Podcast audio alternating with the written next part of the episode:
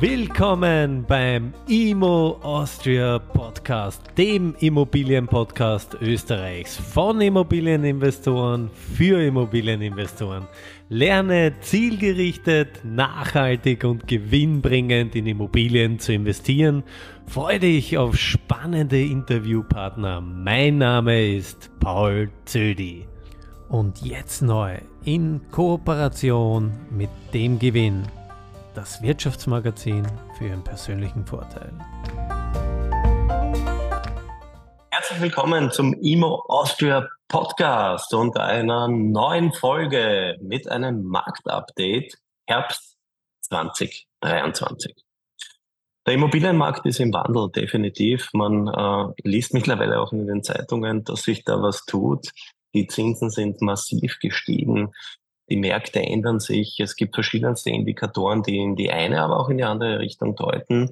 Und ich möchte mit euch gemeinsam aus meiner Sicht, ja, aus meiner Wahrnehmung heraus den Markt, die Märkte ein wenig analysieren. Ich bin selber Präsident des Immobilieninvestment Club Österreichs, Gründer dessen auch.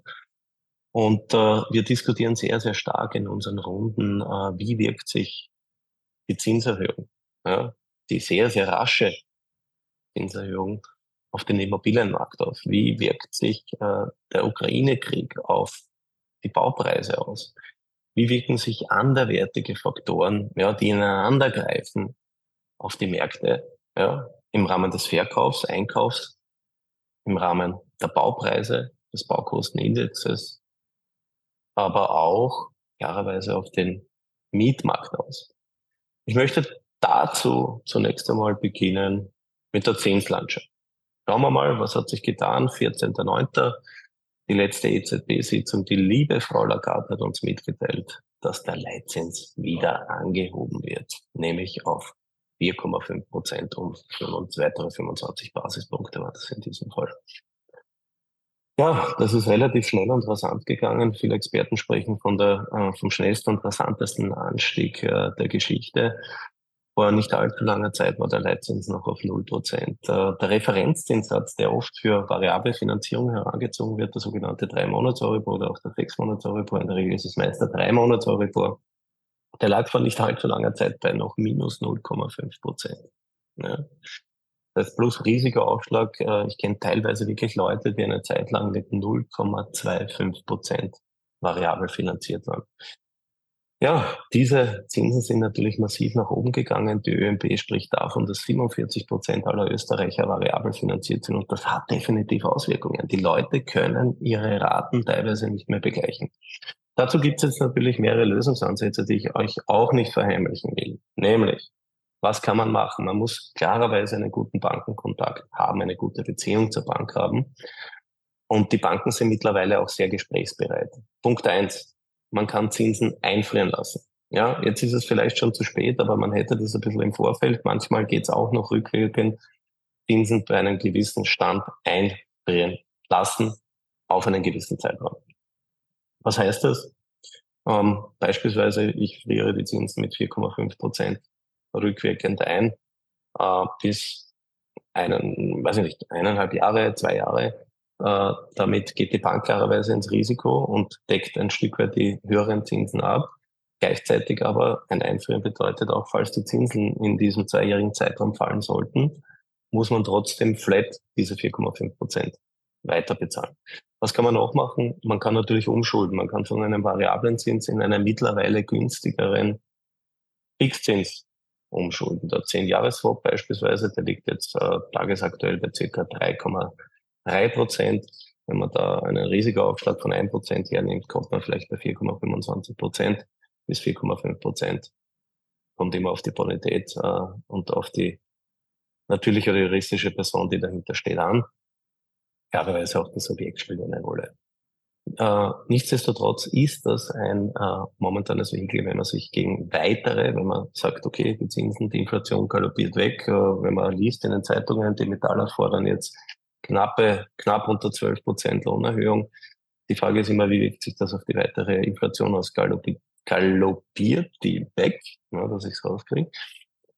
Ähm, oder gelingt aufgrund der massiven Zinssteigerungen in der jüngeren Vergangenheit, die endlich einzudämmen.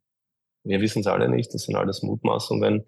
Viele Experten sagen, äh, die Zinsen werden sich noch lange auf einem hohen Niveau bewegen.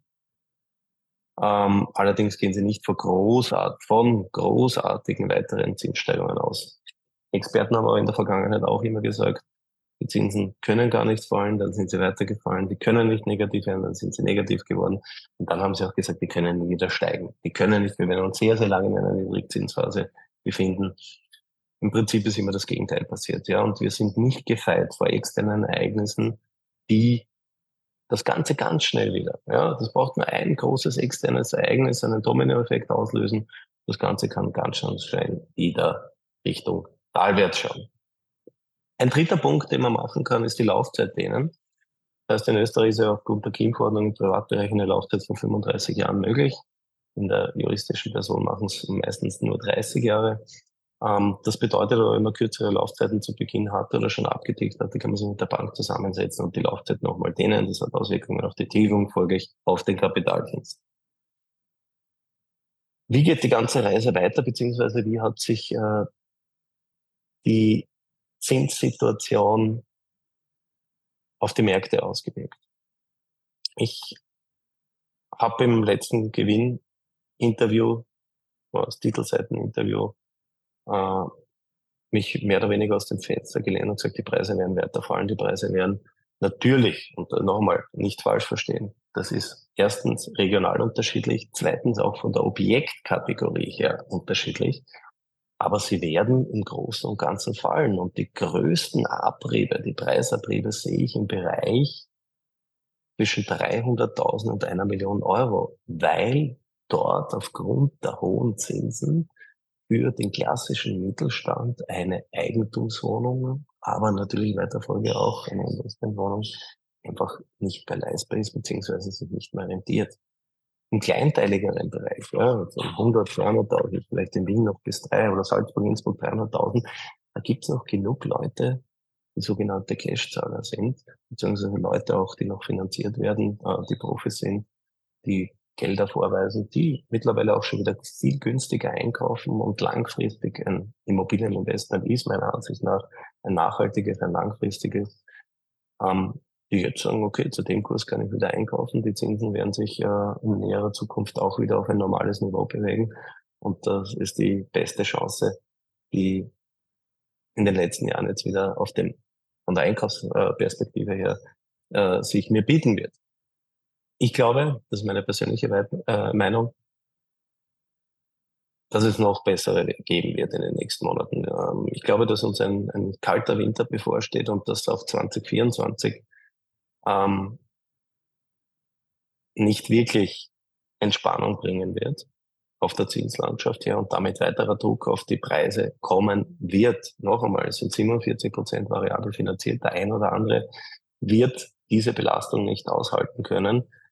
Und da komme ich gleich zum weiteren Thema. Wenn man sich die Zahlen anschaut, äh, die Bauträger leiden massivst. Äh, sie äh, stecken in ihren Projekten drin, die sie aktuell nicht abverkaufen können. Es gibt eine ganz aktuelle Zahl. Verbücherte Transaktionen sind bei Bauträgern im Vergleich Mai 2023 zu Mai 2022 um 72 Prozent zurückgegangen. Ja, und das ist natürlich eine Hausnummer. Ich kenne eine Zahl aus Frankfurt. Erstes Halbjahr 2021 im Vergleich zum ersten Halbjahr 2023 sind statt 377 neue Bauträgerwohnungen nur 38 verkauft worden. Ähnliches hört man aus dem Fertigteilhausbereich, ja, wo es massive Einbrüche gibt und darüber hinaus. Das heißt, hier hat der Markt wirklich begonnen, massivste Probleme zu bekommen, äh, die aber, und das ist leider mittlerweile absehbar, noch schlimmer werden. Und äh, da wird, das wird mit großer, großer Wahrscheinlichkeit, ich wünsche das niemanden und ich hoffe, dass da alle gut über die Zeit hinwegkommen, gute Reserven gebildet haben und mit den Banken ja, gute Lösungen finden. Aber das wird sicher den einen oder anderen leider Gottes den Kopf kosten. Es gibt auch schon mittlerweile Statistiken, wenn man in den Maklerbereich blickt, dass 20 Prozent der Makler bereits ihren Job gewechselt haben. Warum? ist ein provisionsbezogenes Business und wenn einfach nichts mehr verkauft wird, dann verdienen die nichts. Und warum wird nichts mehr verkauft? Da kann ich euch auch eine ganz prägnante Kennzahl nennen.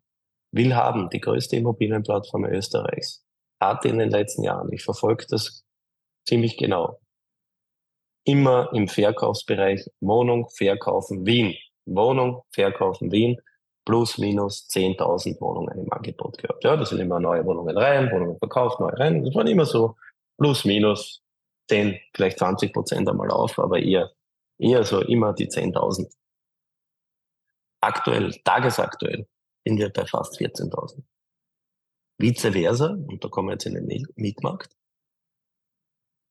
Mietwohnungen Wien waren in den letzten Jahren immer so acht, neun, teilweise 10.000 Wohnungen am Markt.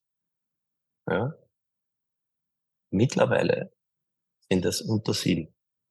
Und das sind ganz, ganz klare Zahlen, die die Auswirkung der aktuellen Situation widerspiegeln. Nämlich, dass mehr gemietet wird und weniger gekauft wird, mit all seinen Vor- und Nachteilen. Was heißt das jetzt für uns Investoren?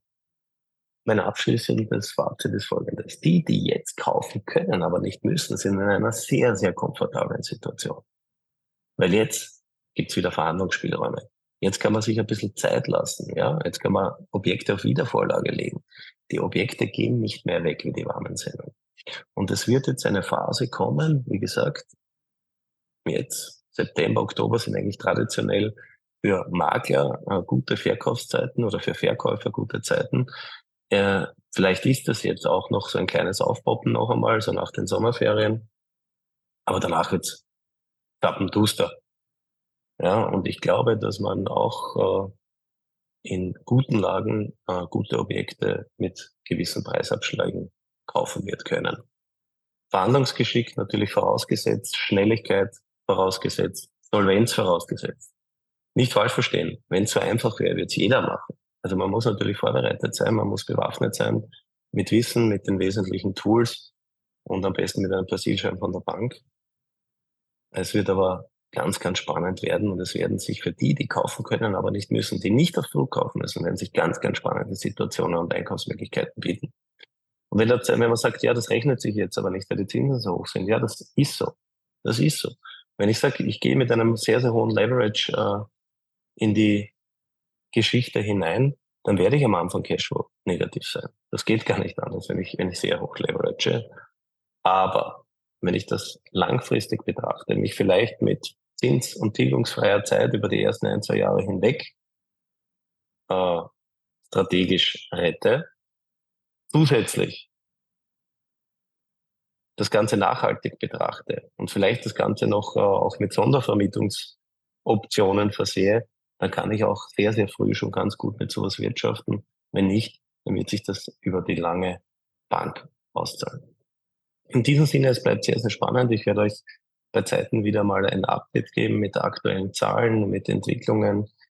Ähm, ich hoffe, ich habe euch da einen gewissen Einblick aus meiner Wahrnehmung herausgeben können. Es gibt natürlich andere Stimmen auch am Markt. Das sind aber meistens Stimmen, die getrieben sind äh, ja von Leuten, die unbedingt was verkaufen müssen.